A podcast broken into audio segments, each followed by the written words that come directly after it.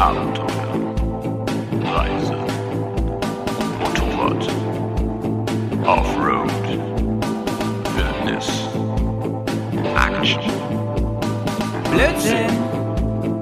Bears, Komm, wir nehmen dich mit auf die Tour. Mit der Reisemopete ab in die Natur. Mach den Grill an, Bier und Fleischsalat. Bergcast, dein Motorradreisepodcast. Herzlich willkommen zum Kaffeekränzchen. Wir sind im Ja, Livestream. hallo auch. Hi.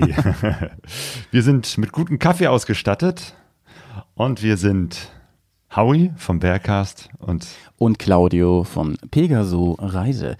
Wusstest du übrigens, haben wir schon mal drüber geredet, dass ganz viele, das war cool, Ja, ne? sehr, haben wir sehr nicht gut. Äh, äh, wusstest du, dass viele sagen ja Pegaso?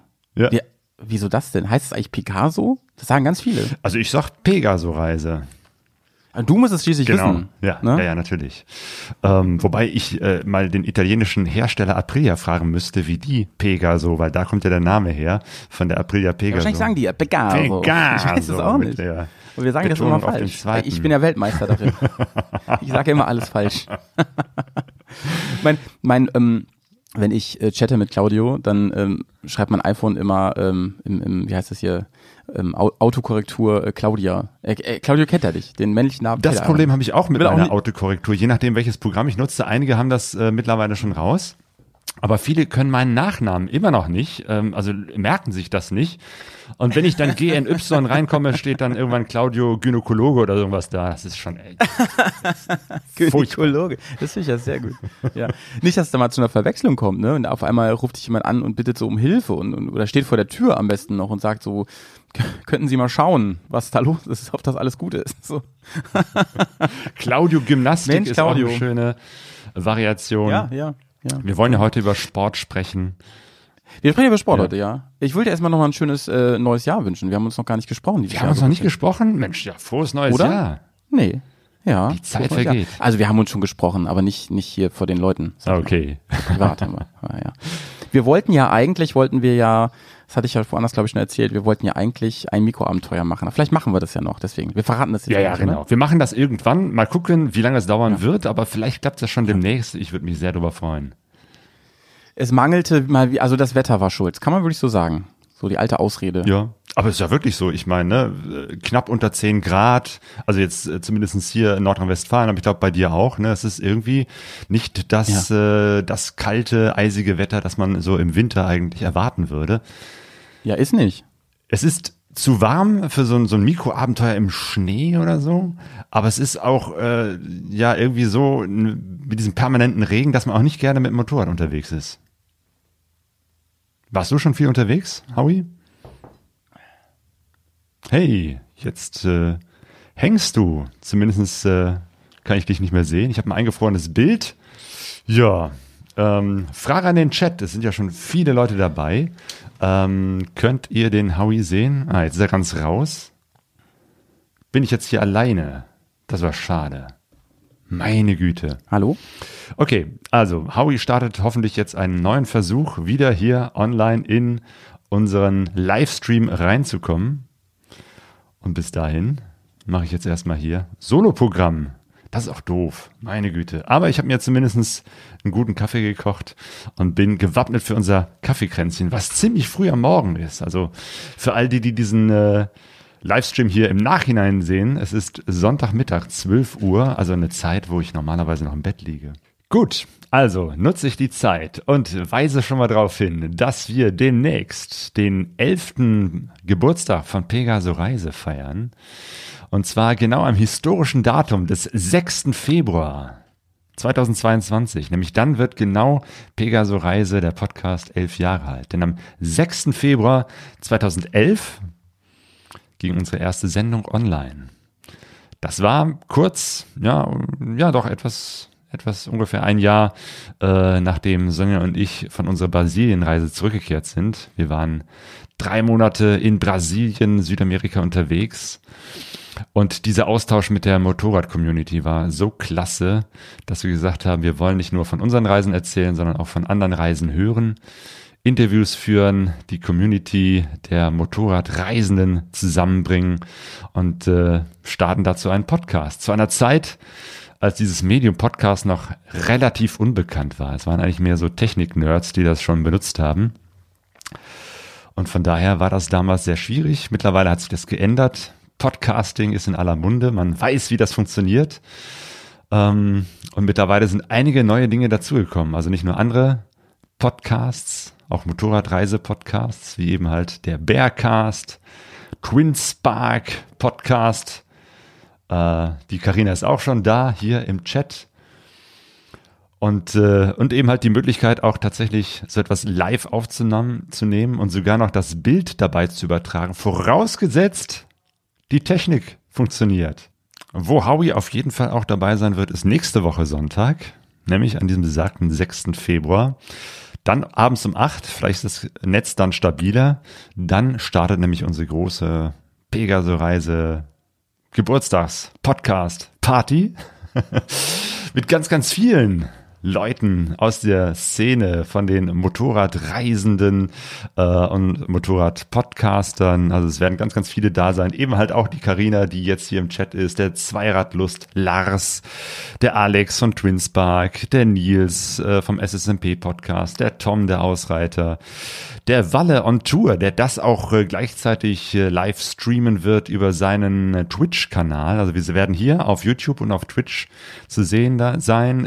Sophie und Luke, die Adventuristen, Affe auf Bike, die Ankatrin, wenn sie es schafft, von unterwegs sich online dazu zu schalten. Da sind sowieso einige Reisende, die gesagt haben, sie wollen es versuchen, können auch nicht sagen, ob es klappt.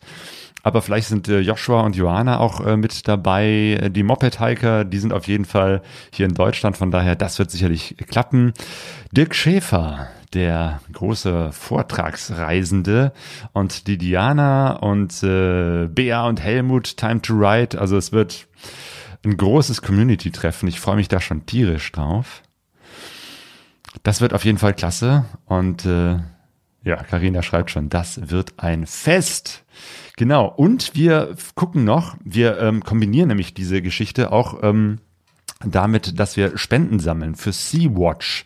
Ich habe das schon so ein bisschen an der einen oder anderen Stelle gepostet ähm, und sind schon ein paar Spenden reingekommen.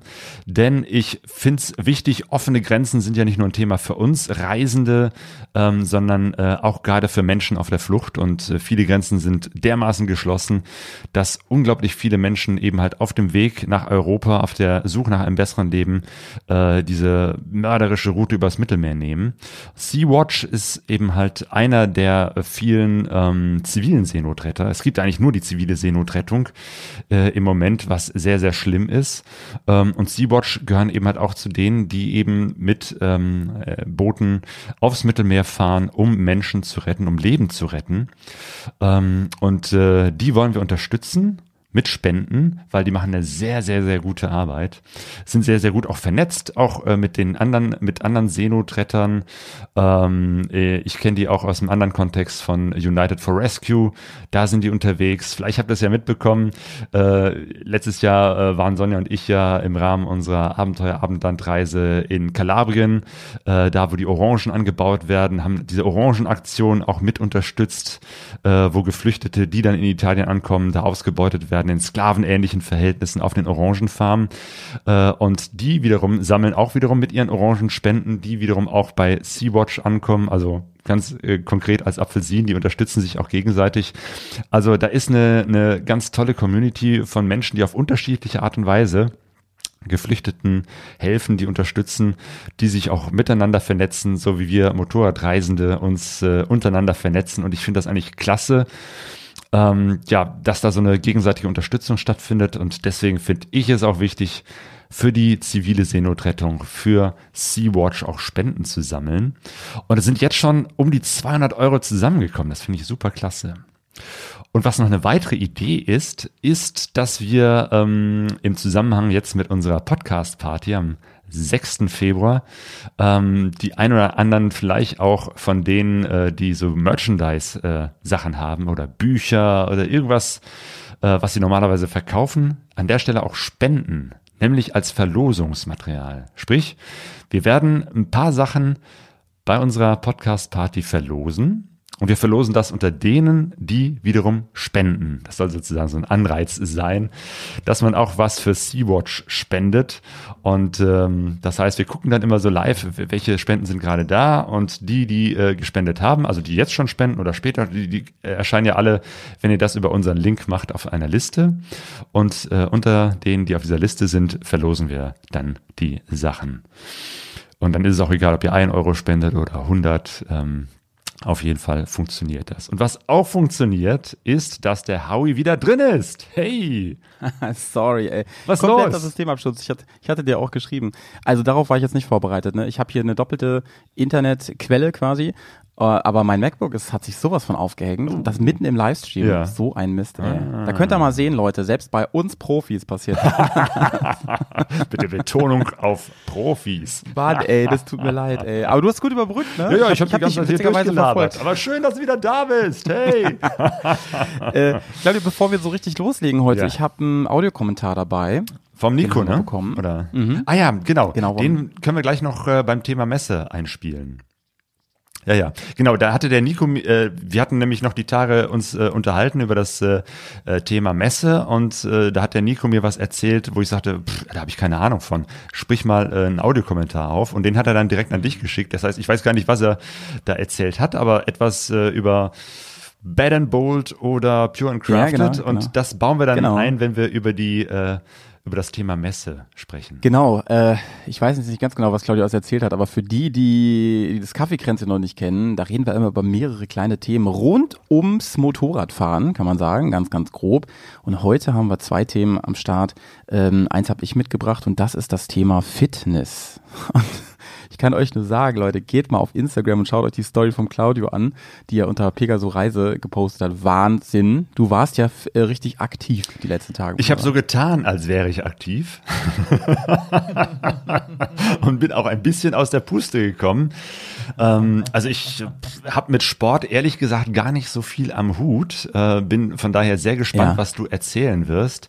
Sport habe ich eigentlich bisher immer für eine Sache ähm, gehalten, die man auch äh, getrost übersehen kann. Im Gegensatz zu Ja. dir, weil du bist sogar Sportwissenschaftler. Ja, schimpft sich echt so, ne? Ich habe ja Sportwissenschaften studiert und ähm, arbeite ja auch so ein bisschen in dem Bereich, kann man sagen.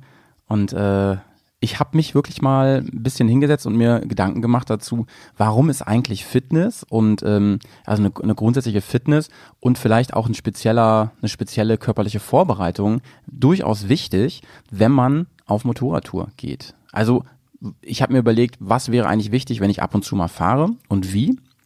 Aber sollte ich mich vielleicht sogar auf eine größere Reise, auf eine größere Tour speziell vorbereiten? Und da würde ich ganz gerne äh, dich mal fragen zum Einstieg, Claudio. Was verstehst du denn unter dem Begriff Fitness eigentlich? Ähm, ich assoziiere damit tatsächlich eher negative Sachen. Also natürlich bin ich gerne fit und natürlich kenne ich auch das Gefühl, überhaupt nicht fit zu sein. Ähm, und äh, ja, guck natürlich äh, schon auch, äh, dass ich äh, mich mal zwischendurch ein bisschen bewege. Aber ich habe Bewegung und äh, vor allem äh, gezielte Bewegung, Sport eigentlich immer als äh, eher was ähm, ja quälendes, äh, überflüssiges äh, wahrgenommen. Ja. Ich war oder, Ja. oder ich bin, ich bin sehr unsportlich, muss ich an der Stelle sagen. Ähm, Was dazu geführt hat, dass ich als Kind bei Sport immer sehr schlecht war. Bundesjugendspiele waren für mich eine Tortur. Ich habe nie irgendeine ähm, Urkunde gewonnen. Also selbst diese, diese Ehrenurkunde für die Loser, äh, selbst dafür hat's nicht gereicht. Äh, mein größter Feind in der Schule war immer der Sportlehrer. Und deswegen äh, frage ich mich gerade, Howie, wieso hast du denn Sportwissenschaften auch noch studiert? Also mit Absicht. Ja, jetzt, äh, ich bin ja nicht so reingeraten. Bei mir war das, also ich will jetzt nicht ganz weit ausholen, ne? aber ich hatte, wie viele in ihrem Leben, auch so eine Phase, wo ich nicht wusste, was ich machen sollte. Ich habe ähm, eine Zeit lang beim Fernsehen war ich, äh, da habe ich, weil ich dachte, das, mir macht ja dieses Filme machen so Spaß und so, aber aus mehreren Gründen bin ich da nicht geblieben. Äh, Das heißt, du bist eigentlich nur aus Verzweiflung Sportlehrer geworden. Ja, so ähnlich, ne? Ich habe dann gedacht, was machst du denn jetzt mit deinem Leben? Und dann dachte ich mir so, Mann, du hast ja hier ähm, Abitur gemacht, wenn auch nicht gut, kannst du nicht was studieren erstmal, musst du dich nicht gleich für einen Beruf entscheiden. Und da ich nicht, ich habe dann auch ein bisschen Jura und sowas gemacht, war alles furchtbar. furchtbar. Gott, das ist ja schlimm. Und- ja, ja. Jura, Ja, ja, das ist schlimm. Sport. Also es muss echt Ja, eine schlimme Phase in deinem Leben gewesen sein. Furchtbar. Ja. ähm, und ähm, was wollte ich sagen? Achso, und dann habe ich überlegt, was hat dir denn früher Spaß gemacht in der Schule? Und dann habe ich gedacht, Mann, mir hat der Sportunterricht immer sehr viel Spaß gemacht. Das war so mein Lieblingsfach eigentlich. Und dann habe ich gedacht, dann studierst es doch mal und schaust mal, was du machst. Und ich wollte eigentlich kein äh, Lehrer werden. Und das hat sich alles so ergeben dann durch. Ich war dann, habe mal an der Schule gearbeitet dann nebenbei und habe so ein Praktikum auch gemacht und äh, habe gemerkt, ich kann das ganz gut. Ich kann ganz gut so mit mit den Kids irgendwie und den den Sachen irgendwie erzählen, die sie tun sollen. Kick the balls, ne? Viele denken ja immer, dass Sportunterricht so super, so also super easy und ungeplant ist. Ja, ja, Man mein Bild ja, ist ja immer dieses, und und so war mal auch mein Sportlehrer, ne? der hat uns dann immer Anweisungen gegeben, so hier Circle-Training und Ja. rumlaufen und er selber saß da in der Ecke und, und hat zwischendurch geraucht. Ja, ist der, das ist der Klassiker, Ja. ne? Okay, ja. Ja, da gibt's natürlich auch, so- solche gibt's natürlich noch. Die gibt's auch heute noch, aber ich glaube, das sind echt wenige. Also die, die ich kenne, das sind eigentlich sehr, sehr ähm, wirklich bewegungsbegeisterte Menschen. Aber das, so bin ich dazu gekommen und ich habe mich jahrelang damit beschäftigt, tatsächlich auch dieses ganze ähm, Anatomie, Physiologie und so oder Genau, ähm, was macht man da im Studium? Läuft man da auch im Kreis äh, und macht Übungen? Ja, man, man spielt eigentlich fünf Jahre lang Völkerball. So musst du dir das vorstellen. Immer schön, immer schön. Zur Vorlesung gibt's dann erstmal einen Ball, zack. so, liebe Studentinnen, hier kommt der Professor. Also wer nicht von, wer von euch nicht weiß, was er machen soll, studieren soll, ähm, schaut da mal rein. Ich finde, das ist, war ein sau cooles Studium, wirklich. Das teilt sich in mehrere Bereiche auf. Einmal dieser, zum Beispiel dieser medizinische Teil, über den werden wir heute ein bisschen reden. Ähm, aber es gibt auch den gesellschaftlichen Teil. Was macht Sport und Gesellschaft eigentlich aus? Ne? Dann, dann äh, ähm, ist Soziologie zum Beispiel so ein Ding. Ne? Also was für Einflüsse haben große Sportereignisse auf die Gesellschaft und andere? Warum ist Breitensport irgendwie gut für die Gesellschaft und so? Okay, das, Ähm, da, da wird's ne? interessant. Da äh, treffen sich dann unsere Welten wieder. Genau, so Vereine und so, ne? Warum machen Menschen sowas eigentlich? Wie sind da so die Trends? Zum Beispiel gibt es ja einen großen Trend dazu, dass Vereine echt aussterben. Ne? Die, ähm, die meisten wollen nicht mehr solche Verpflichtungen eingehen und, und neigen alle zum Individualsport. Ich meine, wir ja letzten Endes auch, wenn man denn Motorradfahren so als Sport betrachten will, im weitesten Sinne. Aber ähm, so dieses, ey, ich muss irgendwie zweimal zum Training und am Samstag ist irgendwie dann mein Tennisturnier oder, oder Fußball oder so. Das gibt's echt immer weniger. Fußball geht natürlich noch, das ist ja so ein deutscher Sport, so das machen ja voll viele. Aber so andere Sportarten sterben wirklich krass aus, ne? Und Vereine sterben. Und die Leute gehen halt lieber ins Fitnessstudio, um, wenn sie sich fit halten wollen. Ne? Machen lieber sowas. Oder was anderes Trendiges. Fahren, fahren Inliner oder fahren, fahren Motocross, ne? ist natürlich auch nice. Genau, also Ja. Motorradsportvereine, die gibt es ja noch, wobei, da weiß ich jetzt auch nicht. Ich Ja. vermute mal, dass es als auch nicht äh, ein großes Phänomen ist. Äh, es gibt einen bei uns in der Nähe hier in, in Duisburg, also allgemein im Ruhrgebiet ist ja jetzt echt nicht so der, der Ort, wo man wirklich irgendwie äh, Cross, Enduro oder ähnliches fahren kann, weil es hier einfach keine Gelände gibt. Ähm, Oder beziehungsweise äh, die wenigen Gelände, äh, die es gibt, äh, die sind eben halt äh, nicht, sind halt gesperrt. So, das ist halt, wir Ja, sind halt ja, hier ja. overcrowded, zu viele Menschen auf zu wenig Platz. Äh, aber es gibt eben halt wirklich tatsächlich so, so, so ein kleines äh, Gelände in Duisburg und da war ich auch schon zweimal von einem Motorsportclub ähm, wo man eben halt auch Mitglied sein muss, wenn man da mitfahren will. Es gibt einmal pro Jahr eben halt so ein offenes Training, äh, wo ich dann auch dabei äh, war, aber sonst ist es eben halt nur für, für Mitglieder.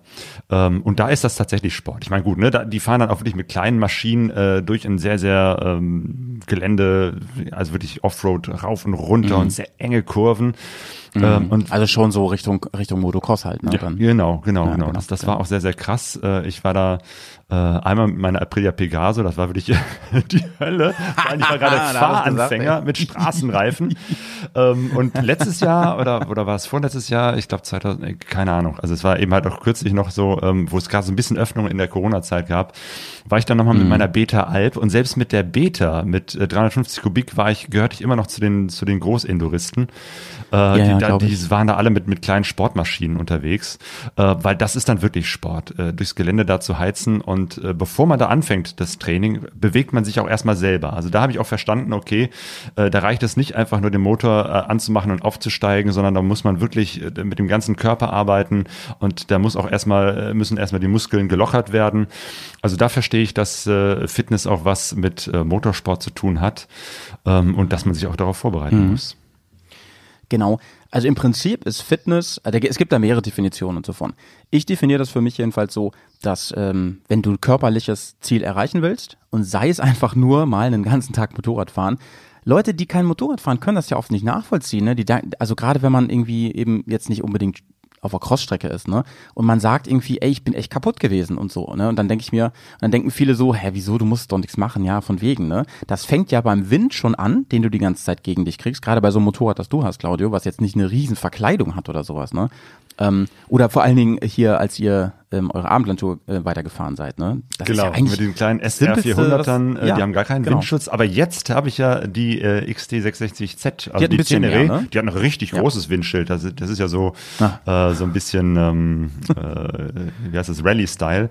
Äh, und da merke ich den großen Unterschied. Vorher mit der Beta, da war ja auch kein Ja, ja, Windschild, ja. nichts. Das heißt, da stand ich ständig im Wind und äh, genau, Ja, ich weiß genau, was du meinst. Ne? Irgendwie mit den Armen und mit dem krass, ne? Rücken, du musst dich ständig, also damit bin ich auch äh, teilweise stundenlang über die Autobahn gefahren und das macht halt gar keinen Spaß. Und das ist halt das Coole an der Tenere, die hat ein großes Windschild äh, und plötzlich sitzt man da viel entspannter. Und da geht's los, ne? Und da kann man gar nicht mal sagen, du brauchst irgendwie starke Handgelenke. Weißt du, viele denken auch, wenn man zum Beispiel sagt, ich fahre gerne Offroad oder so, ähm, oder auf Tour, da ähm, baue ich mal gern einen Tag ein, wo es ein bisschen ins Gelände geht und da fällt ja die Maschine auch mal um. Das kann ja schon mal passieren. Und viele denken, naja, ich brauche eine Fitness, weil ich das Ding ja immer wieder aufheben muss. Das ist so der erste Gedanke. Das stimmt ja auch irgendwie, aber ganz ehrlich, das ist eigentlich gar nicht das Wesentliche. Weil dann, dann müsste man sagen, okay, fürs Motorradfahren musst du viele Gewichte stemmen. Ne? Du musst versuchen, musst immer so Kisten aufheben üben und so.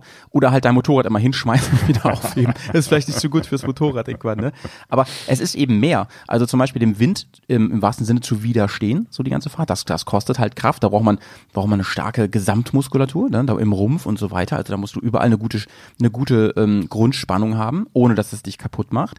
Also zum Beispiel, als ich angefangen habe, jetzt mit dem Motorrad zu fahren, das ich jetzt habe, vorher bin ich ja eine GS gefahren, da war, da saßt du ja im Motorrad drin, kann man sagen, ne? Aber jetzt, das, es war so eine Umgewöhnung, allein was du gegen die Brust kriegst, so an, an Wind. Wahnsinn. Genau, du hast eigentlich auch äh, nur so ein ganz kleines Windschild. Oder ist überhaupt eins dran an deiner? Mhm. Ich habe es ganz abgebaut Ah, ja. jetzt. Ich habe gar keins mehr. Genau. Und das ist ähm, so schon, eine schon auf Umgewöhnung, geländemäßig umgebaute A9T, also ein sehr klassisches Motorrad, wo du auch voll den Wind Ja, voll, entgegenbekommst. voll. Mit allen Vor- und Nachteilen so, ne? Also, ähm, wenn ich mal wieder eine richtig lange Autobahnstrecke fahre, fahren muss, will man ja eigentlich gar nicht, Eigentlich nicht. dann würde ich vielleicht, die sind eigentlich nicht, ne? Dann würde ich dieses Schild, glaube ich, wieder ranbauen. Also zum Beispiel, ähm, wenn du irgendwo mal wirklich innerhalb von einem Tag sein musst, ne? Dann ist es halt so, Ja. weil du es arbeitsmäßig nicht Klassischerweise die, die, auch die Treffen, die irgendwo am Wochenende irgendwo in Deutschland Ganz genau. wo man irgendwie freitags hinballert und äh, sonntags wieder zurückballert, da möchte man ja auch nicht die ganze Zeit nur auf irgendwelchen Straßen verbringen, sondern möglichst schnell da sein Ja, ja, und möglichst ja. schnell wieder äh, zurückkommen und die Zeit gut auszunutzen. Und da kommt man Ja. manchmal nicht um die Autobahn herum. Ja, und Fitness ist im Prinzip so ein Gesamtpaket von allem, setzt sich aus mehreren Sachen zusammen und ähm, ist eigentlich das Allerwichtigste, weil es die Basis ist für alles andere. Also zum Beispiel Motorrad aufheben. Auch dafür braucht man eine gewisse Gesamtfitness, damit man, weil da, da gehört ja nicht nur Kraft in den Armen dazu, da gehört ja auch eine gewisse Kondition zum Beispiel dazu und eine Koordination. Ne? Also, dass es alles gut zusammenspielt. Denn sonst bin ich wirklich nach einmal aufheben fertig. Und man kann sich das so ein bisschen, wir hatten im Studium immer diese Metapher von einem, von einem Fundament für ein Haus. Ne? Also du kannst ja dein Haus, kannst du ja zum Beispiel auf Sand bauen. das macht weil hier Jetzt kommst du hier ne? mit einem Nein. biblischen Gleichnis um die Ecke. Bau dein Haus nicht auf Sand. Ja, genau. Äh, und da, ich meine, da kannst du halt keine große Villa drauf bauen. Das ist ja sehr wackelig. Das kann auch eben irgendwie schnell mal einstürzen. Wenn du ein gutes Fundament hast, eine gute Grundfitness hast, dann ähm, kannst du darauf halt krass aufbauen. Da kannst du dann wirklich sagen, okay, ich brauche jetzt, weil ich irgendwie mich konzentriere gerade aufs Offroad-Fahren, auch aufs Cross-Fahren oder so, da brauche ich gewisse andere ähm, Muskelgruppen oder so. Ähm, und dann gibt es noch so einen Bereich, und ich glaube, da denkt keiner dran. Ähm, und das ist der Bereich nämlich des Schutzes eine Fitness und eine gute Muskulatur zum Beispiel, aber auch Koordination und so weiter, die schützt mich ja auch, wenn ich stürze zum Beispiel. Da denken viele gar nicht drüber nach, ne? Aber wenn ich so ein, so ein labriger Lauch bin, ja, der, äh, der ähm, auf, auf, auf, die, auf die Klappe fliegt, dann ähm, ja, ist die Gefahr natürlich viel größer, dass ich mir was kaputt mache, wenn da keine Muskel, wenn da keine starken Bänder sind. Ne? Ähm, weißt du, man differenziert da so in aktiven Bewegungsapparat, das sind die Muskeln, die ich aktiv ansteuern kann, aber es gibt eben auch diesen passiven und der braucht ein bisschen Zeit. Da muss man ein bisschen reinarbeiten, ein bisschen reinbuttern. Dass ich, das sind zum Beispiel, das sind diese ganzen Bänder. Sehnen, Bänder, ne? So, die muss man, die muss man stärken. Das dauert. Da muss man halt ähm, regelmäßig was tun und vor allem ganzheitlich, ne? Und dann natürlich so andere Sachen wie dies, das sogenannte äh, pulmonale System, also Herz zum Beispiel, ähm, Kreislauf, ne, also ähm, Blutdruck und so weiter. Was das hat ja auch wieder ganz viel zu tun mit der, mit der Kondition, so wie wie viel Sauerstoff kann denn eigentlich äh, mein Körper aufnehmen, so ganz grob gesagt, ne? Und wie und und wie wann wie schnell sind meine Reserven auch leer? Die kann ich trainieren. Und wer schon mal, keine Ahnung, die ACT gefahren ist oder den TED oder sowas, ne, einen ganzen Tag, der oder die weiß, dass das echt Sport ist, ne? Und da ist man wirklich auch froh. Ähm, da, man dachte immer so, ja, da kaufe ich mir einen schönen drei Lagen äh, Laminatanzug, so, da, der muss ich den nicht wechseln und so. Aber ich bin ja auch so ein kleiner Schwitzi, ne? Und und dann merkt man erstmal, wie anstrengend das ist, weil einem auch ganz, ganz heiß wird. Mhm. Ich habe hab, mal äh, ähm, vor einiger Zeit ja mit der ähm, Tina Meyer, die Dakar-Fahrerin, zusammen mit den Chris Ja, vom ja, SSMP ja, einen Podcast aufgenommen, wo es darum ging. äh, Gruß geht raus an die yo, beiden. die beiden, echt, echte Cracks. da konnte ich echt nur zuhören und staunen, Der wie Grisi. die sich äh, die Rallye-Spezialisten unterhalten haben.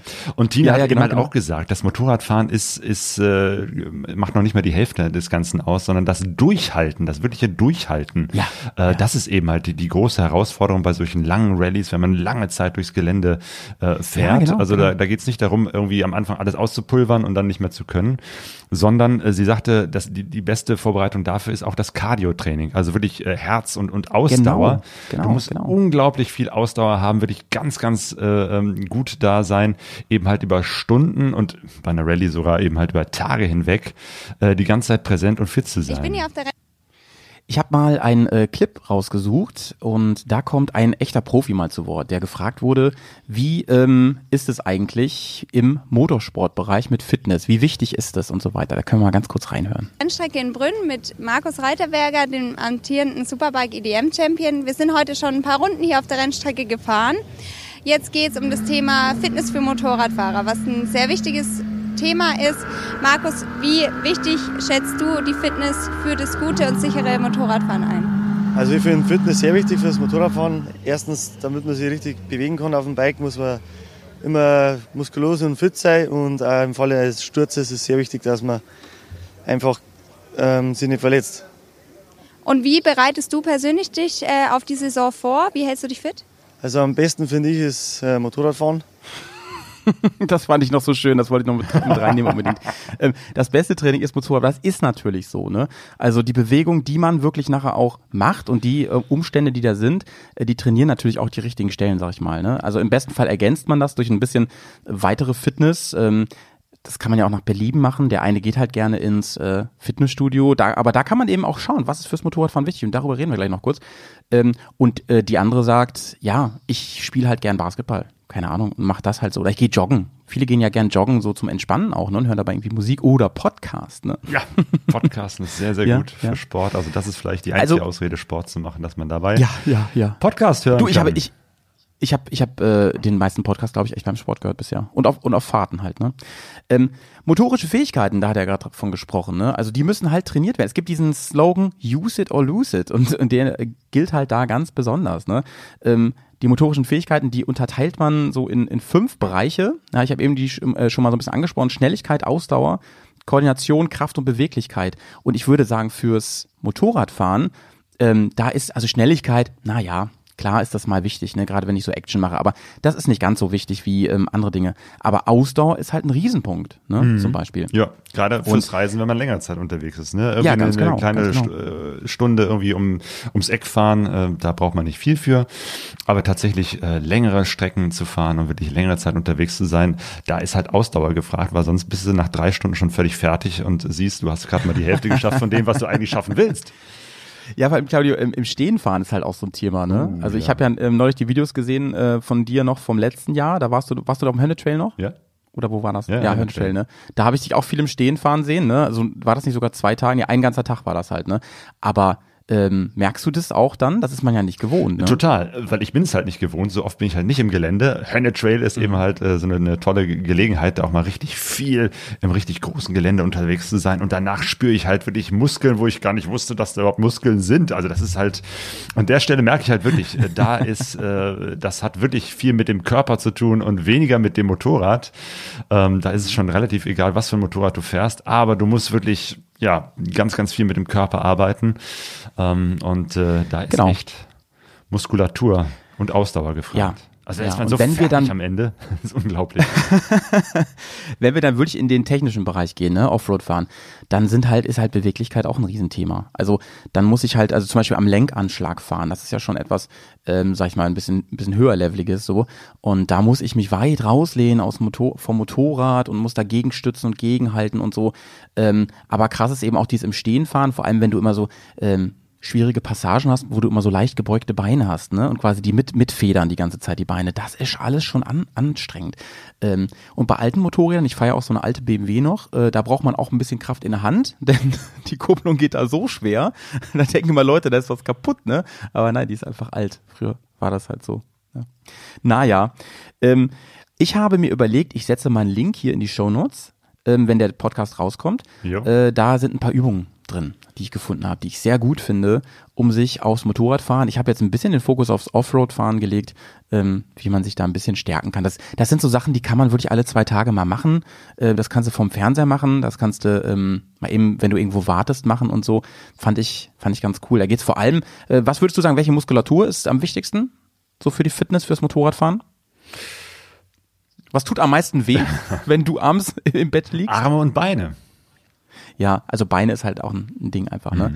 Ähm, Oberschenkel vor allen Dingen, wenn du, Jo, wenn du Offroad fährst. Ne? Genau, weil dieses halt. Stehen auf dem Motorrad, das äh, muss ich halt auch lernen, ist äh, eben halt nicht nur irgendwie so gerade so stehen, Nee, wie man sonst irgendwie ja, auf dem genau. Boden steht, sondern es geht ja, Ja, ja. darum äh, zu federn. Ich stehe ja deswegen, weil ich eben halt sozusagen meine Beine als, als äh, zusätzliche Federung nutze. Das heißt, die sind nie durchgedrückt, sondern immer so ein bisschen, damit ich Genau. eben halt, wenn ich da übers Gelände äh, rauf und runter fahre, eben halt immer wieder runter kann. Und das kann ich nicht, wenn ich Ja, ja. da so gerade wie so ein Spazierstock stehe, sondern da muss ich eben halt die ganze Zeit auch mit den Absolut. Armen im Federn immer in Bewegung sein.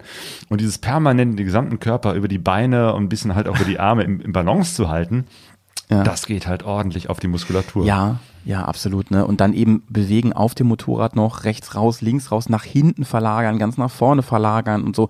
Das ist schon, also ist schon Sport. So muss man das, das muss man halt wirklich so sehen. Und wie gesagt, mein Tipp, denkt da mal drüber nach, Leute. Ähm, das haben halt viele nicht auf dem Schirm, ist, es schützt euch krass vor Verletzungen. Ne? Also zum Beispiel, ich hatte ja so einen blöden ähm, Abflug letztes Jahr im Sommer und ähm, da hat's mein, mein Fuß ja so, so umgedreht.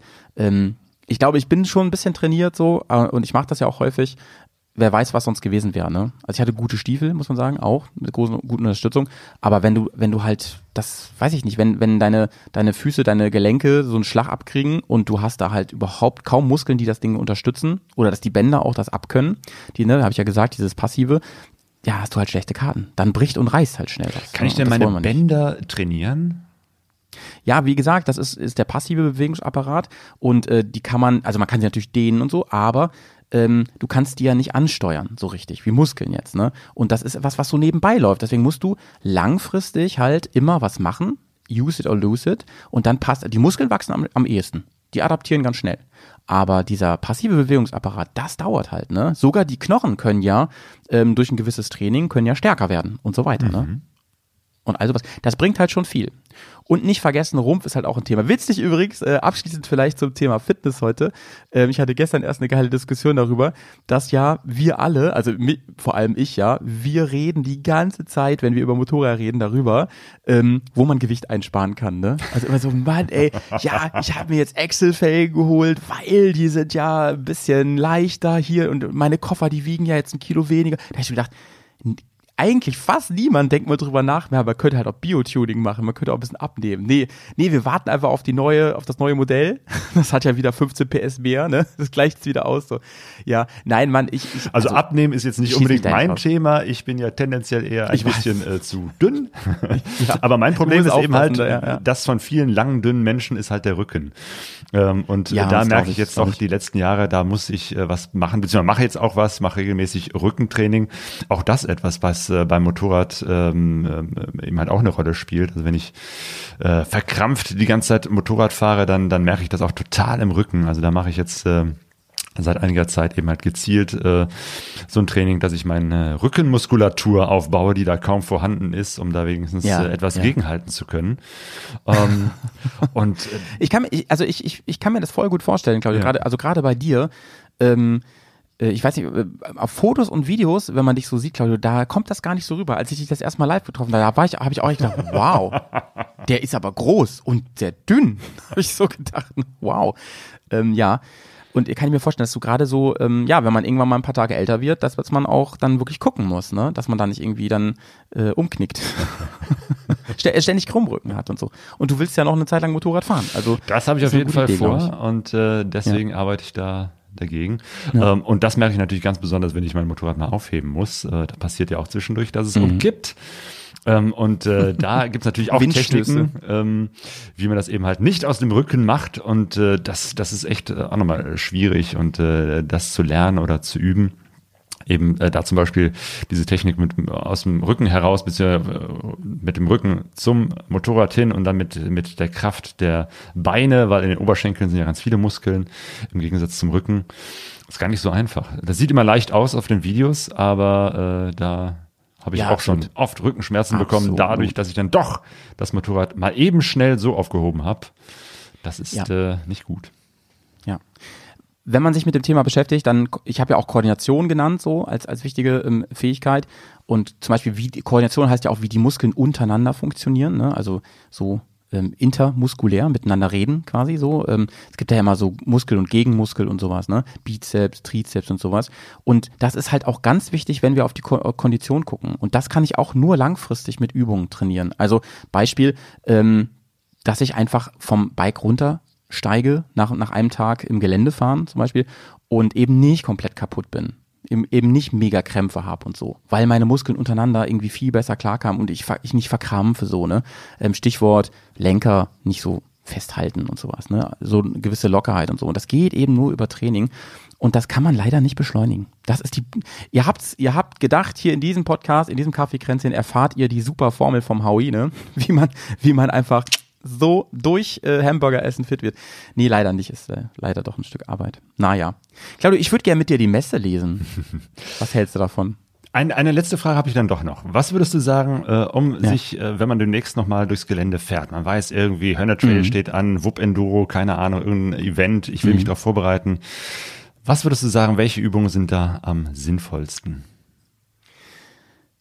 Ähm, tatsächlich würde ich da vor allen Dingen dann Rumpf- und Oberschenkelmuskulatur trainieren. Und diese Übungen dafür, die packe ich euch mal. Ich, ich habe ein schönes Video gefunden bei YouTube, das packe ich euch da mal rein. Und die Ist jetzt Übung nicht ein Video von dir, weil das wäre doch so lustig hier, das Fitness-Video von Dr. Vielleicht Hauersen. mache ich das noch. Vielleicht mache ich das noch. Das ist eine gute Idee. Ja? Genau, es gibt doch die Lade Bears. Offroad School, wo du schon zeigst irgendwie, oder wo ihr zeigt, wie man Motorrad fährt im Gelände. Ja, ja. Und dann so Übungen, das wäre doch was. Ah, Marktlücke, ey. Ja, Patent angemeldet. Sehr gut, ja, überlege ich mir mal. Vielleicht mache ich das diese Woche noch. Vielleicht mache ich das noch. Jo. ja, Ausdauer. Das ist echt nochmal so, ein- so ein Thema, ne? Wirklich eben halt nicht nur kurz mal on point, sondern auch wirklich über die längere Strecke äh, dabei zu sein und äh, nicht nachzulassen und auch wirklich nach einem langen Tag ähm, noch halbwegs lebendig zu sein, weil viel Ausdauer braucht man ja auch, wenn man über Motorradmessen läuft. Oh ja, oh ja. Ähm, Was man da wohl an Kilometer so zurücklegt manchmal, ne? Ja, ja, ja. An, an Kilometern, ähm, es ist ja eigentlich nur Bewegung mit dem Fuß, aber die ganzen Eindrücke, die auf einen einströmen, also mir geht das so, wenn ich mal auf einer Motorradmesse äh, war, äh, was jetzt auch in letzter Zeit nicht so möglich war, aber äh, wenn, dann war ich auch schon nach drei, vier Stunden so fertig, als hätte ich eine Riesenwanderung gemacht. Hat man ja auch im Prinzip.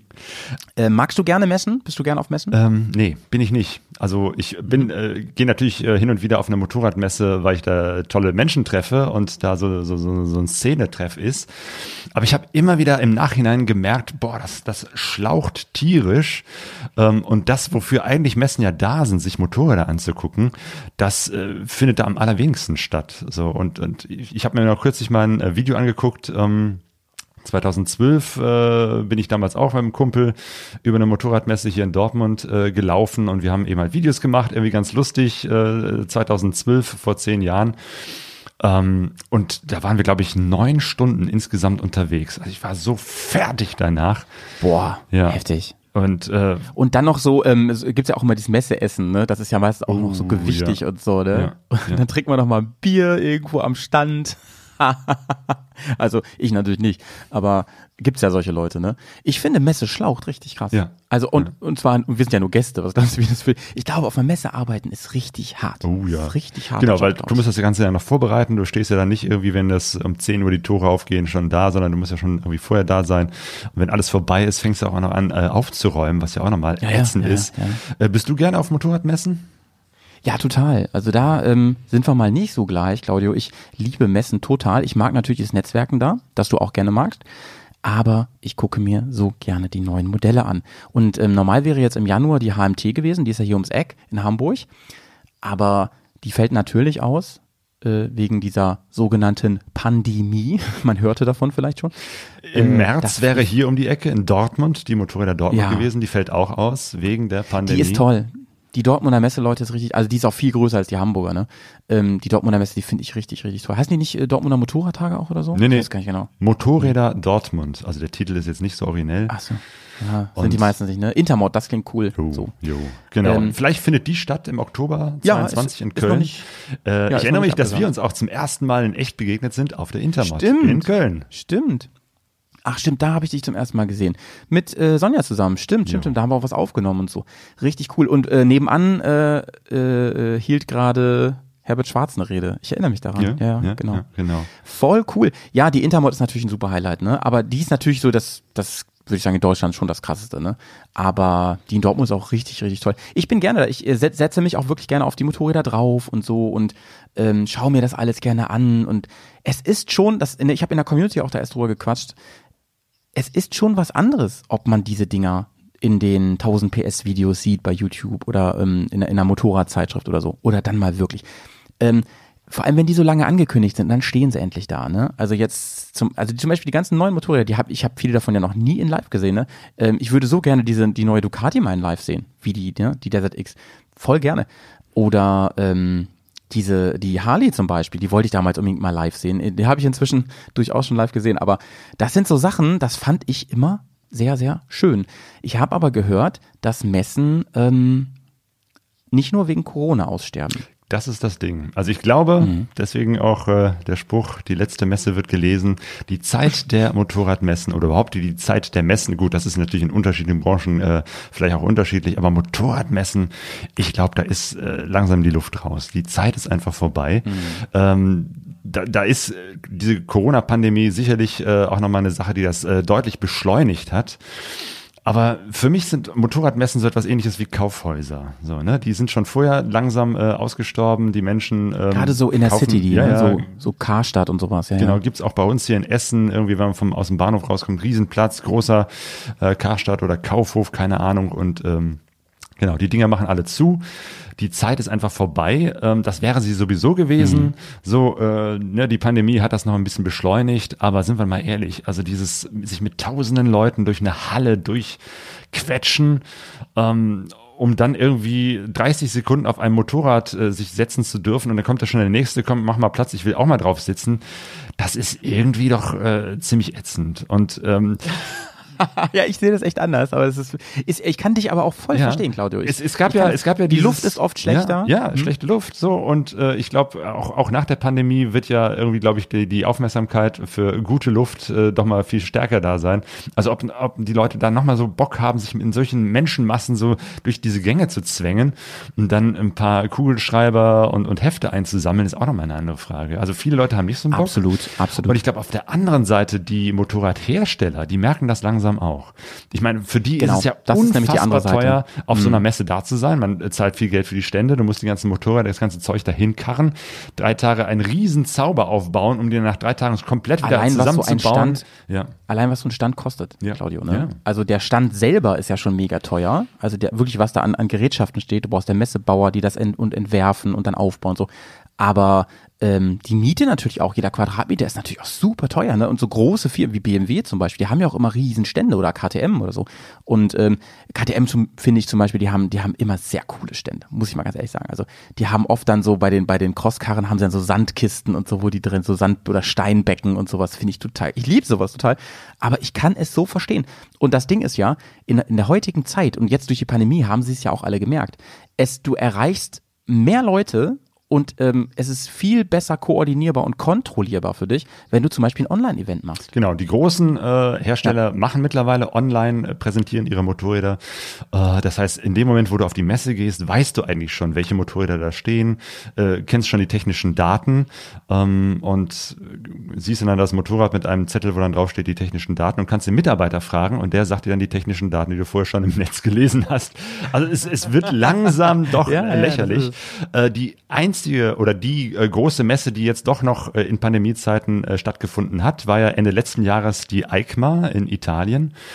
Und ich finde, Ja. selbst das hat ja auch äh, diesen, diesen Wandel gezeigt. Das war ja immer so die große Messe. Ähm, und äh, da fehlten eben halt die ganz großen Hersteller, zumindest äh, die europäischen, also BMW war nicht da, ähm, ähm, KTM war nicht da, ähm, also selbst, selbst Ducati war nicht da, in Italien. Messe und Ducati ist nicht dabei, Harley Das ist war nicht da. ne? Und das sind ja auch die Ja. Hersteller, die sich äh, sagen müssen, entweder wir machen hier das ganz große Programm, einen Riesenstand, äh, oder wir machen gar nichts. Also ne, äh, BMW wird sich ja nicht hinstellen und einen kleinen Stand äh, irgendwie mit, mit fünf Motorrädern aufbauen. Ähm, Ja. Die haben sich wirklich gesagt, dass das bringt's nicht, äh, das, das macht überhaupt keinen Sinn. Ähm, und dementsprechend äh, fand ich, ich war nicht da, äh, aber habe mir natürlich so die Berichterstattung angehört von äh, unseren Kolleginnen und Kollegen, äh, was die Ja. dazu so sagen. Und äh, ja, ich, ich fand, das war äh, von denen eben halt auch, man merkt so ein bisschen, die Enttäuschung, ähm, dass da irgendwie nicht mehr so viel los ist. Und ich habe ein paar Stimmen von der EICMA, ähm, wo ja eigentlich die großen Motorradneuheiten für dieses Jahr vorgestellt werden sollten, ähm, in so einem Clip zusammengefasst. Und vielleicht magst du den mal abspielen. Ich finde, man merkt so richtig, ähm, Ja, wie, wie, wie da so die Luft raus ist und äh, wie fertig die auch sind. Ja, ich, ich genau, ich spiele mal den ersten ein hier. Wir mussten das nämlich eben noch ein bisschen improvisieren, aber es läuft. bei Wolfsberg und Tour TV. Ich bin heute in Mailand auf der EICMA und ich nehme jetzt die Maske runter, damit ihr mich auch verstehen könnt. Man muss da die ganze Zeit damit herumlaufen, ist auch vernünftig, wisst man eh, ist trotzdem unangenehm. Und wenn du den ganzen Tag damit auf der Messe unterwegs bist, dann kriegst du auch schwer Luft. Aber das ist mein Problem und nicht eures. Das ist nur eine von vielen Neuerungen. Es gibt die EICMA wieder nach einem Jahr Pause. 2019 war die letzte. Das Ganze ist kleiner geworden. Es sind weit weniger Aussteller hier. Äh, Es gibt, wie gesagt, eben diese Regeln. Bei manchen Ausstellern wird sogar das Fieber gemessen, also da muss man sich wohin stellen. Aber es gibt trotzdem noch jede Menge Neuheiten. Ja, für mich äh, war es ein erfolgreicher Tag, der jetzt nun zu Ende geht. Ich ähm, habe mich gefreut, dass äh, doch spontan noch was gegangen ist. Ah, das Mir hat ist, auf jeden äh, Fall Captain gut Cook. gefallen, was äh, ich gesehen habe. Generell zur Messe ist so viel zu sagen, dass halt viele nicht da waren. Das ist schade, aber wir werden sehen, was die Zukunft bringt. Also hier wird so langsam dunkel. Ich bin froh, dass ich mein Lichtchen dabei habe. Erzähl mal ganz kurz in zwei Minuten die EICMA 2021 aus deinen Augen. Fünf Hallen, kürzere Wege, äh, nicht ganz so viel Neuheiten, äh, keine wirklich großen Überraschungen. Das war der Wochenrückblick von Motorradonline.de von der EICMA 2021 und nie vergessen, geht auf die Motorradmessen. Ja, grüß Also ganz ehrlich, ich höre da wirklich.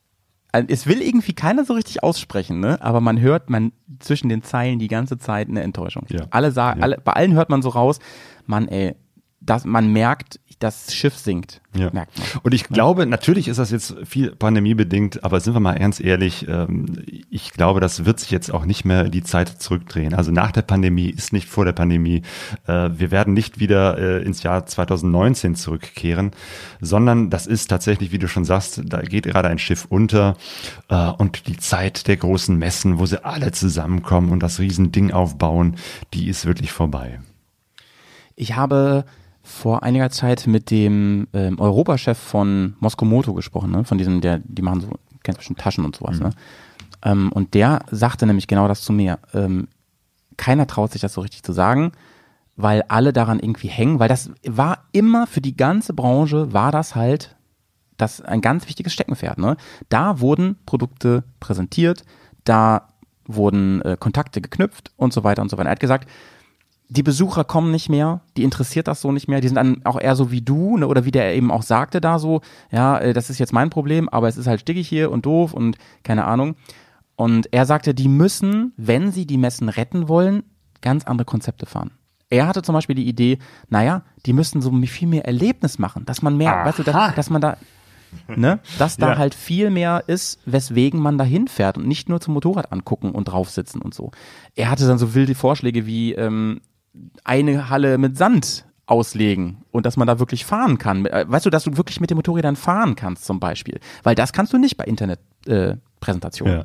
Genau, das ist, glaube ich, das Ding. Und ich glaube, das wird dann auch nicht mehr in, in Messen stattfinden, weil Messegelände sind ja auch wirklich die langweiligsten Orte, wo du echt unheimlich viel, wie du schon sagst, auch teuer reinbuttern Ja. musst, damit es überhaupt irgendwie aussieht, damit es da irgendwie Atmosphäre gibt.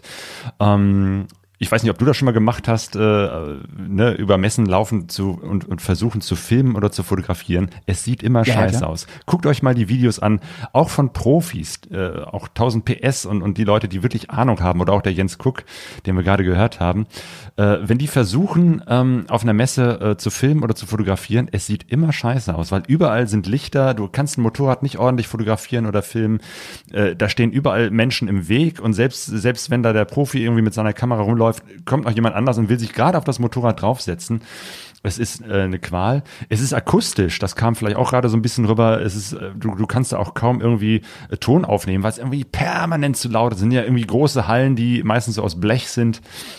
Du hast akustisch, bist du eigentlich nur am Schreien. Das heißt, auch schon nach ein paar Stunden ist die Stimme heiser und äh, du müsstest dich eigentlich komplett irgendwo anders so zurückziehen, um irgendwas zu erzählen. Und dann musst du nicht auf eine Motorradmesse zu gehen, um dann sich dann doch wieder zu verstecken, um irgendwie guten Ja, ja. Ton aufzunehmen. Also für Podcaster ist eine Motorradmesse auch nicht so toll. Du merkst, Ja, mir, wir haben- mir, wir haben- mir fallen eigentlich Ja. nur Gegenargumente ein.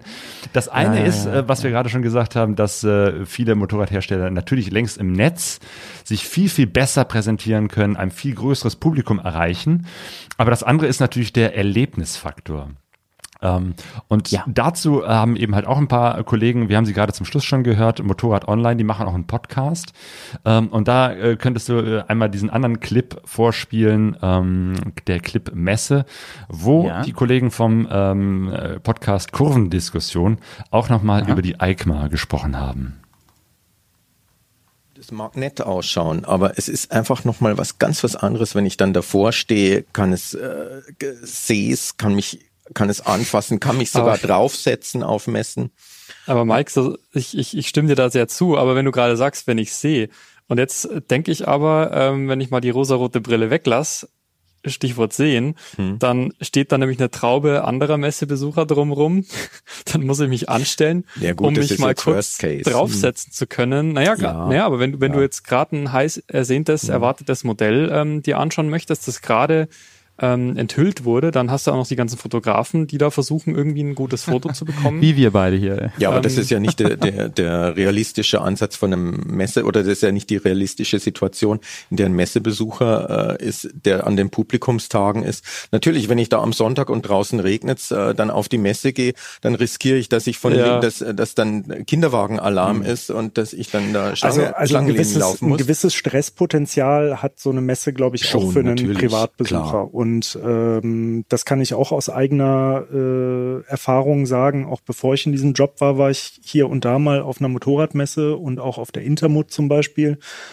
Ähm, und das ist schon, äh, also auch wenn du da ganz unbefangen und ohne eine Agenda und nur privat hingehst und du möchtest dich mal auf ein Motorrad setzen und vielleicht mal mit dem Handy irgendwie einen Schnappschuss machen, das kann auch schon stressig sein, ne? Je, weil es ist halt voll, es ist warm, äh, es ist alles überfüllt und wie Ferdi schon sagt, also du musst dich halt irgendwie anstellen und so. Ja, Ich mein denke Gott, mal- das gehört halt zum Leben ja, dazu. natürlich. Hast du auch schon so viel Kinderwagenalarm auf Messen erlebt? Nee, aber das ist, ist ja witzig, ne? Die beiden haben wirklich, also unser Gespräch da auch geführt, was wir gerade geführt haben. Ich kannte den Clip ja nicht, also ich habe den zwar hier äh, abgespielt, du hast mir ihn geschickt, aber ich höre mir die eigentlich vorher nicht an, weil ich das immer spannender finde, darauf zu reagieren. Ich habe gerade auch so gedacht, ey, was für ein geiles Format haben wir eigentlich? Wir hören Podcasts live in diesem Podcast und kommentieren die. Sehr gut. Nee, mag ich gern. Ähm, was mir aber gerade noch so eingefallen ist, ich habe mich mal schlau gemacht in äh, Vorbereitung auf diesen Podcast, ob das für alle Messen gilt. Und ähm, was denkst du denn oder weißt du es vielleicht sogar, ähm, ob das ein Trend ist, der auch für andere Bereiche gilt oder ob das ein Motorradding ist? Ich weiß es äh, von der Messe ähm, zu Fairtrade, Fair and Friends, weil ich da beruflich auch ein bisschen was mit zu tun habe. Äh, und die Ja. haben auch das Problem, dass da immer weniger ähm, Aussteller hinkommen, weil auch die Aussteller sagen, pff, eine Messe ist eigentlich nicht so der Ort. Also zum Beispiel, um Mode zu zeigen, da ist es doch irgendwie, gibt es wirklich schöne Orte, coole Orte und genau das sind eben halt Messegelände nicht. Äh, und da kämpft auch die Messe Dortmund irgendwie damit, dass sie da irgendwie die, die, die Menschen hinbekommen. Ähm, also in dem Bereich kann ich auch sagen, da ist Messe eigentlich nicht der richtige Ort für. Der Trend gilt nämlich eigentlich für alle Messen in Bezug auf normales Publikum. Diese Messen sterben wirklich aus. Das gilt bei fast allen Bereichen. Es sind überall rückgängige Zahlen, auch für die Hanseboot und für die, ähm, was weiß ich, äh, hier Cebit und sowas. Aber wo sogar Zuwächse sind, ist dann an diesen Tagen und, und so, ähm, wo es dann wirklich äh, einfach um die, wo sich die Fachbranche trifft. Also und wirklich netzwerkt. Ne? Also die, im Prinzip stirbt diese Messe aus, wo man so schön auf den Samstag immer früher hingefahren ist und geguckt hat. Aber was durchaus immer noch sehr erwünscht ist, wegen des persönlichen Kontakts, weil es natürlich was anderes ist, jemanden dann auch mal kennenzulernen und für seine Firma zu gewinnen oder andersrum oder so, ähm, dass die so untereinander, das schon. Das, das wird wohl auch so bleiben. Das kannst du auch nicht so einfach ersetzen. Da kannst du nicht einfach sagen, wir machen jetzt mal ein riesiges Zoom-Meeting oder so. Es gab ja viele so Ansätze, ne, Messen jetzt auch die zu digitalisieren. Das hat ja auch gar nicht so gut funktioniert. Zum Beispiel die Gamescon oder sowas. Ne? Also ja, das hat funktioniert, aber das war nicht, also das war kein Ersatz in dem Sinne.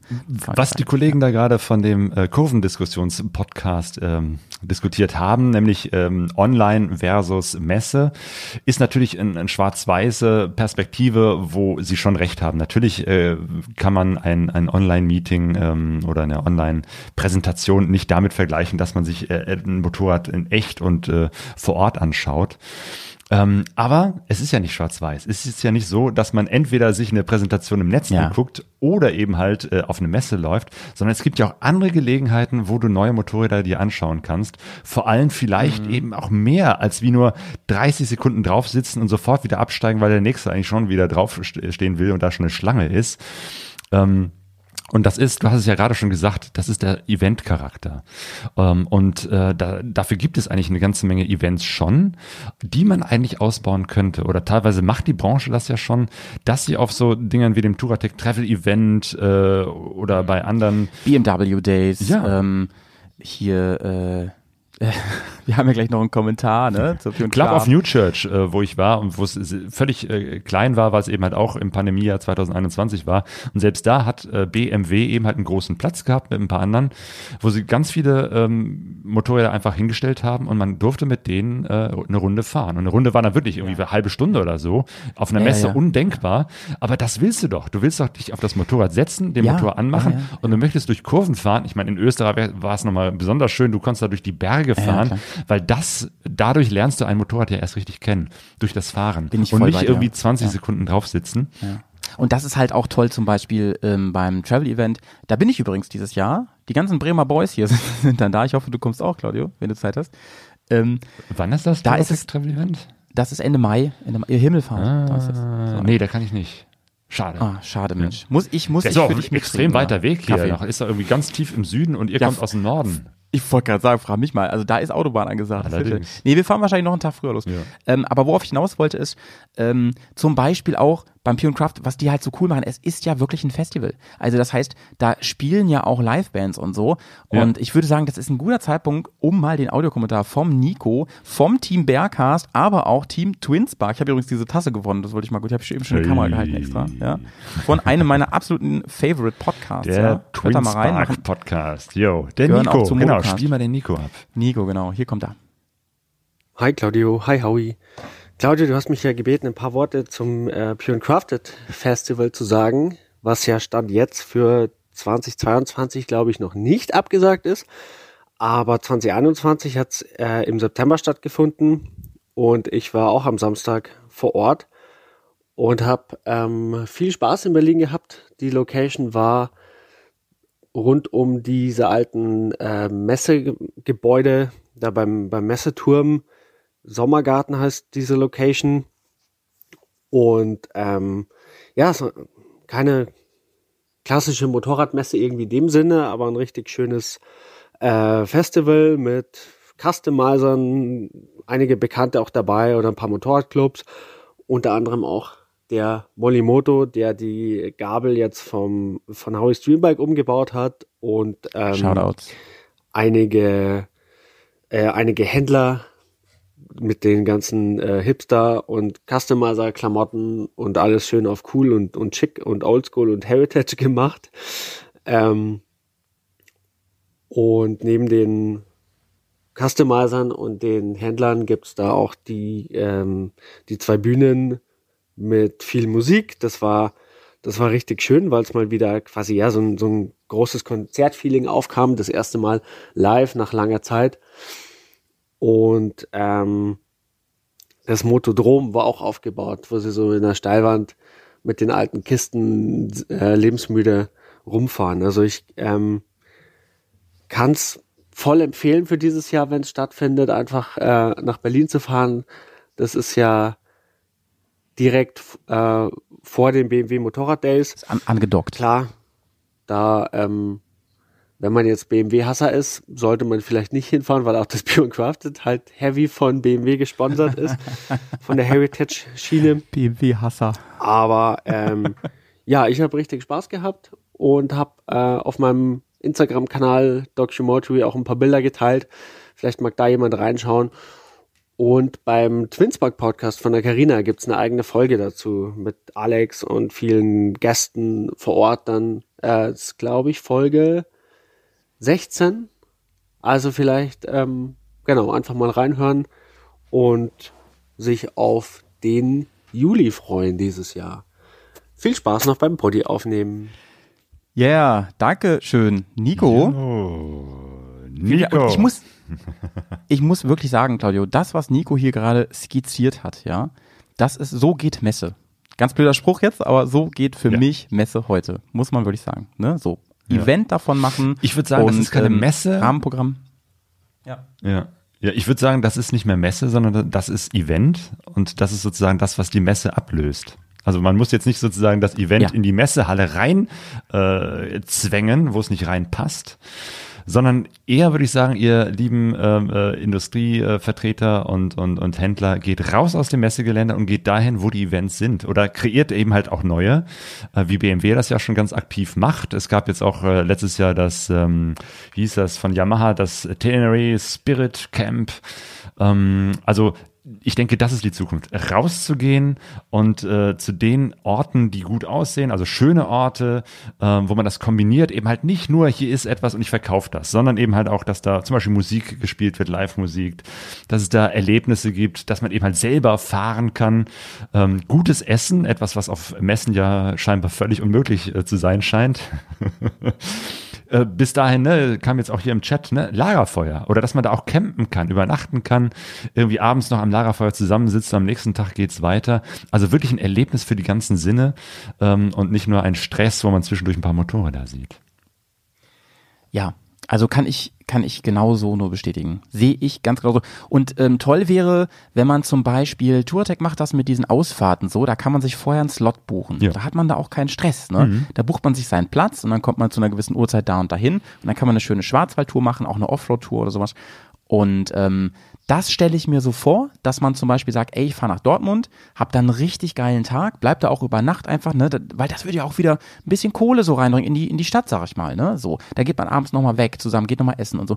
Ähm, und der Punkt ist der, dann kann ich zum Beispiel äh, mir einen Slot buchen für die neue Ducati, so. Um, um, um 15.30 da freue ich mich schon voll drauf, um 15.30 da ist mein Timeslot, da darf ich äh, 20 Minuten lang mit dem Ding rumbügeln da irgendwo, ne. Das wäre doch toll. Voll stressfrei, ähm, ganz gechillt und so. Und dann kann ich wirklich mal damit fahren und ähm, habe wirklich auch einen Grund, da hinzugehen zu der Messe. Und abends hier, ähm, Nico hatte das ja auch erwähnt, abends da eine coole Live-Bühne und so. Ähm, da wird dann nochmal richtig gefeiert, da, da, ähm, keine Ahnung, da holt man sich mal was an der Fressbude, dann ähm, äh, guckt man sich die Band an. Die haben ja da auch echt Namen, ne, auf, auf der Bühne gehabt und so. Also, die machen alles richtig und ich finde, ich, BMW hat das bisher auch immer sehr gut gemacht. Das ist ja auch keine Messe, ne? das ist ja auch mehr ein Event so gewesen und davon bitte mehr. Die Firmen, die fangen jetzt ja auch langsam damit an. Also zum Beispiel, es gab ja dieses SW Motec ähm, Event zum Beispiel und so. Ne? Das ist natürlich alles so ein bisschen klein dagegen, aber die Idee ist ja die gleiche, ne? da so ein Happening von zu machen. Genau, ja. da geht's ja. eben halt in die richtige Richtung. Und dann kann man sich auch nochmal spezialisieren auf die Bereiche, ähm, also ne, die, die Rennfahrer werden sicherlich äh, das vielleicht irgendwo auf dem Nürburgring oder an irgendwelchen Rennstrecken machen. Äh, wir Motorradreisende, da ist dann vielleicht eher die Wiese mit dem Lagerfeuer der richtige Ort. Ähm, ja. Und, und äh, die Customizer treffen sich dann irgendwo anders, aber äh, zumindest ist es da möglich, dass man das auch nochmal speziell auf bestimmte Interessen ähm, fokussiert und da was richtig Tolles draus macht, als dass man von allen so ein bisschen und nichts halbes und nichts Ganzes hat, weil das ist ja auch auf Messen so, ich gucke mir doch nicht die ganzen Motorräder an. Und das interessieren mich eben halt immer nur die bestimmten Nischen, eben halt in meinem Fall die, die äh, Reisemotorräder. Ähm, und dann will ich jetzt auch nicht irgendwie was äh, von den weiß ich nicht, äh, Sporttourern oder den, den, den, den Rennsemmeln ja. sehen oder äh, wenn dann doch, dann würde ich genau dahin gehen. Ich hätte noch mal eine abschließende Frage so an dich, Claudio, unabhängig äh, nämlich vom Thema Motorradmesse. Ähm, du hast eben gesagt, diese Fairtrade-Messe, da bist du anzutreffen, wenn sie stattfindet. Ähm, was für Messen hast du denn sonst noch so besucht? Was hat dich denn immer noch ein bisschen gereizt? Das war's schon. Also ich bin, ich ja, bin nicht okay. der, der große Messegänger.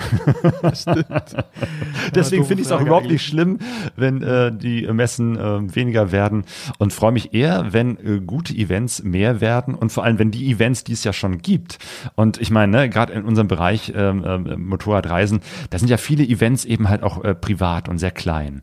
Ähm, und wenn da die Industrie äh, und die Händler vielleicht so ein bisschen mehr investieren würden und das noch ein bisschen mehr pushen würden, weil sie sagen, okay, wir wollen da auch da mit ein paar äh, Ständen sein, wir wollen unsere Motorräder oder auch, weiß ich nicht, Kleidung oder was auch immer da präsentieren, dann wäre das durchaus hilfreich. Hast du eigentlich, als ich meinen kleinen Ausfall hier hatte, hast du da schon was gesagt zum großen Jubiläum von Pegaso, von Pegaso-Reise? Jo. ich habe erzählt, dass es am 6. Februar genau elf Jahre Sagen her ist. Sagen wir es nochmal. Ja. Sagen wir nochmal jetzt. Ja, ja, ja, genau. Leute, wir sehen uns nächste Woche am Sonntag, den 6. Februar, zu einer großen Podcast- Party. Boah, Elf Jahre Pegaso-Reise und äh, es werden ganz viele nette Gäste dabei sein. Ähm, unter anderem also da kommt ja das, das Who is Who kommt. Also ich natürlich, ist ja klar, ne? ich, ich kleiner, kleiner Wurm, aber äh, es kommen wirklich, also die äh, Leute, die, die bei euch zu Gast waren in der Regel schon oder ja, ja. die halt auch Motorrad-Podcasts machen und Richtig, äh, das genau. wird eine richtige Zusammenkunft der, äh, der Szene. Ner Nerds. Ja, ja, ja. also Alex und Karina von Twinspark sind dabei, der Nils von. SSMP, der Ausreiter Tom, Walle und Tour ist da. Der streamt das sogar noch parallel auf, auf seinem Twitch-Kanal. Der Valley, genau. Äh, Sophie und Luke, ja. Affe auf Bike, der, die Moped-Hiker, der Dirk Schäfer ist da, ähm, also krass, Bea und Helmut, krass, also krass. ganz, ganz viele. Das wird ein, ein richtig großartiges, tolles Treffen. Wie stellt man sich das dann vor? Gibt es dann, gibt's da dann ein Drehbuch so? Ich, hab, ich wurde ja gar nicht gebrieft bisher. Ja. Ähm, oder wird da einfach ein bisschen gequatscht oder? Es wird ein bisschen gequatscht. Du das noch also nicht? das, was man eben halt machen kann. Wir, wir machen das sozusagen als, als große Online-Konferenz. Ähm, ja. Und wir werden uns äh, untereinander und miteinander unterhalten, werden natürlich so ein bisschen auch so unsere Erfahrungen und unseren Ausblick aufs äh, jetzt angefangene Jahr äh, austauschen. Da haben ja ganz unterschiedliche Leute auch ganz unterschiedliche Projekte, die jetzt gerade losgehen oder demnächst anstehen oder wo sie gerade auch unterwegs sind. Also einige Reisende werden auch versuchen, sich von unterwegs dazu zu schalten. Da müssen wir dann auch mal gucken, ob das mit dem Internet klappt, aber äh, ich bin da guter Dinge, dass wir vielleicht auch ein paar Leute von äh, unterwegs haben. Bruno wird da sein, der ja demnächst äh, seine äh, Tour, Tour zum Nordcup im Winter, mhm. im, im, im Februar macht. Also da bin ich auch mal gespannt. Das ist ein Abenteuer. Ja. Der hat ja. schon, äh, der hat schon Bilder gepostet, wie er, dass er seine Skier da äh, wieder in, in, äh, in Gang gebracht hat und so, die am Motorrad dran sind. Kein Flachs, ey. Also ja, was ja. Bruno da veranstaltet, das ist wirklich super faszinierend. ja, auf jeden Fall. Der macht auch bestimmt wieder ein paar schöne Aufnahmen. Mhm. Ja, Ajo. Ja, ja. Ich dachte gerade, du bist eingefroren. das will ich hoffen. Das will ich auf jeden Fall sehen, wie der äh, zusammen mit dem Roland ähm, und noch ein Kumpel, die sind, glaube ich, zu dritt, wollen die da hoch ans Nordkap fahren, durch Eis und Schnee. Und wir kombinieren das ähm, mit einer äh, Fundraising-Aktion ich hatte es gerade schon erzählt, wir sammeln Spenden Mhm. für Sea-Watch, also Mhm. für die zivile Seenotrettung. Ähm, und äh, man kann äh, dafür spenden. Wir haben einen extra äh, Spenden-Button eingerichtet auf unserer Seite, dass man auch sehen kann, wer sozusagen über Pegaso Reise da Geld hinspendet. Denn wir wollen das so machen, dass wir auch ein paar Merchandising-Artikel verlosen unter denen, die spenden. Äh, wobei es dann auch egal ist, ob es jetzt ein 1 Euro ist oder jemand auch gleich 100 Euro spendet. Ähm, aber auf jeden Fall äh, auch Frage an dich und an, äh, an andere, die daran teilnehmen. Äh, vielleicht habt ihr ja noch irgendwo eine, eine, eine Socke oder irgendwas, was Ja, ihr da mit in den Topf werfen wollt, weil es nehmen die teil, die spenden für Sea-Watch. Da macht euch auch was gefasst. Da gibt's ein Abendessen mit Jay. Habe ich jetzt so bestimmt. Mondkuchen zum Abendessen. Lecker. Gut, Claudio, ey.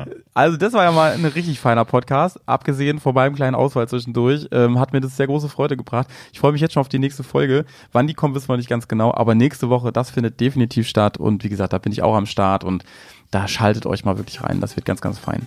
Sehr schön. Das wird großartig. Ich freue mich drauf, aber es war auch schon großartig, wieder mit dir zu quatschen. Howie, mach's gut. Peace. Tschüss, sauber bleiben, ne? Sehr, sehr gut.